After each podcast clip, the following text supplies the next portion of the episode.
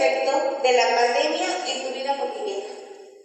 Ha tenido muchísimos efectos desde el cómo duermo, estudio,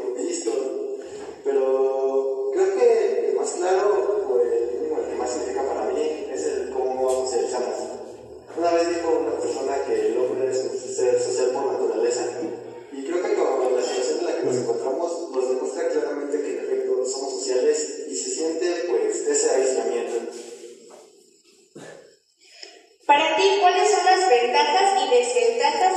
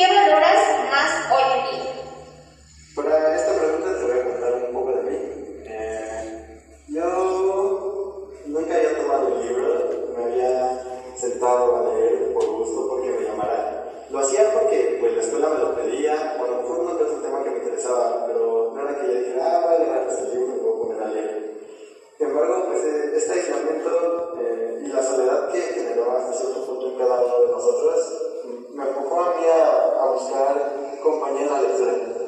Entonces, ahora la valoro más, me divierte, me, entristece, me hace sentir y, me gusta mucho. ¿Cuáles son tus expectativas y metas para el futuro?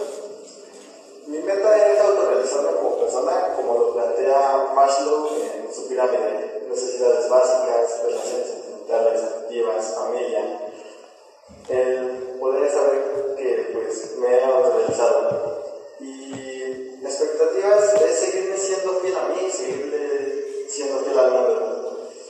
no dejar esas cosas que me gustan como salir con mis amigos, ir a fiestas, bailar, cantar, pero no olvidarme que si puedo hacer esas actividades es porque la sociedad que me rodea me lo está permitiendo. Saber que hasta cierto punto tengo que saberla con ella y que quiero hacer algo por ella.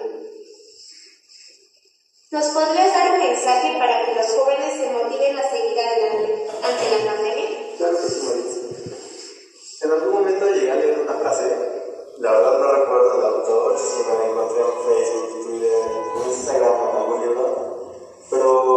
Decía que tiempos malos generan personas buenas, personas buenas generan tiempos buenos y tiempos buenos generan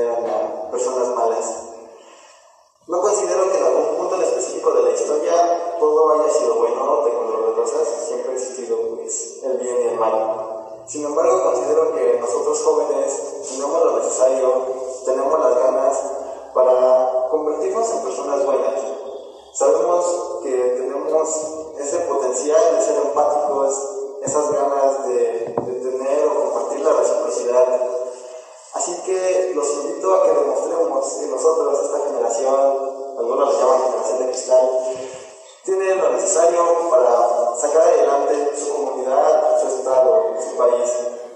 Venga, chavos. Muchísimas gracias, Jairo, por tu tiempo y tu participación.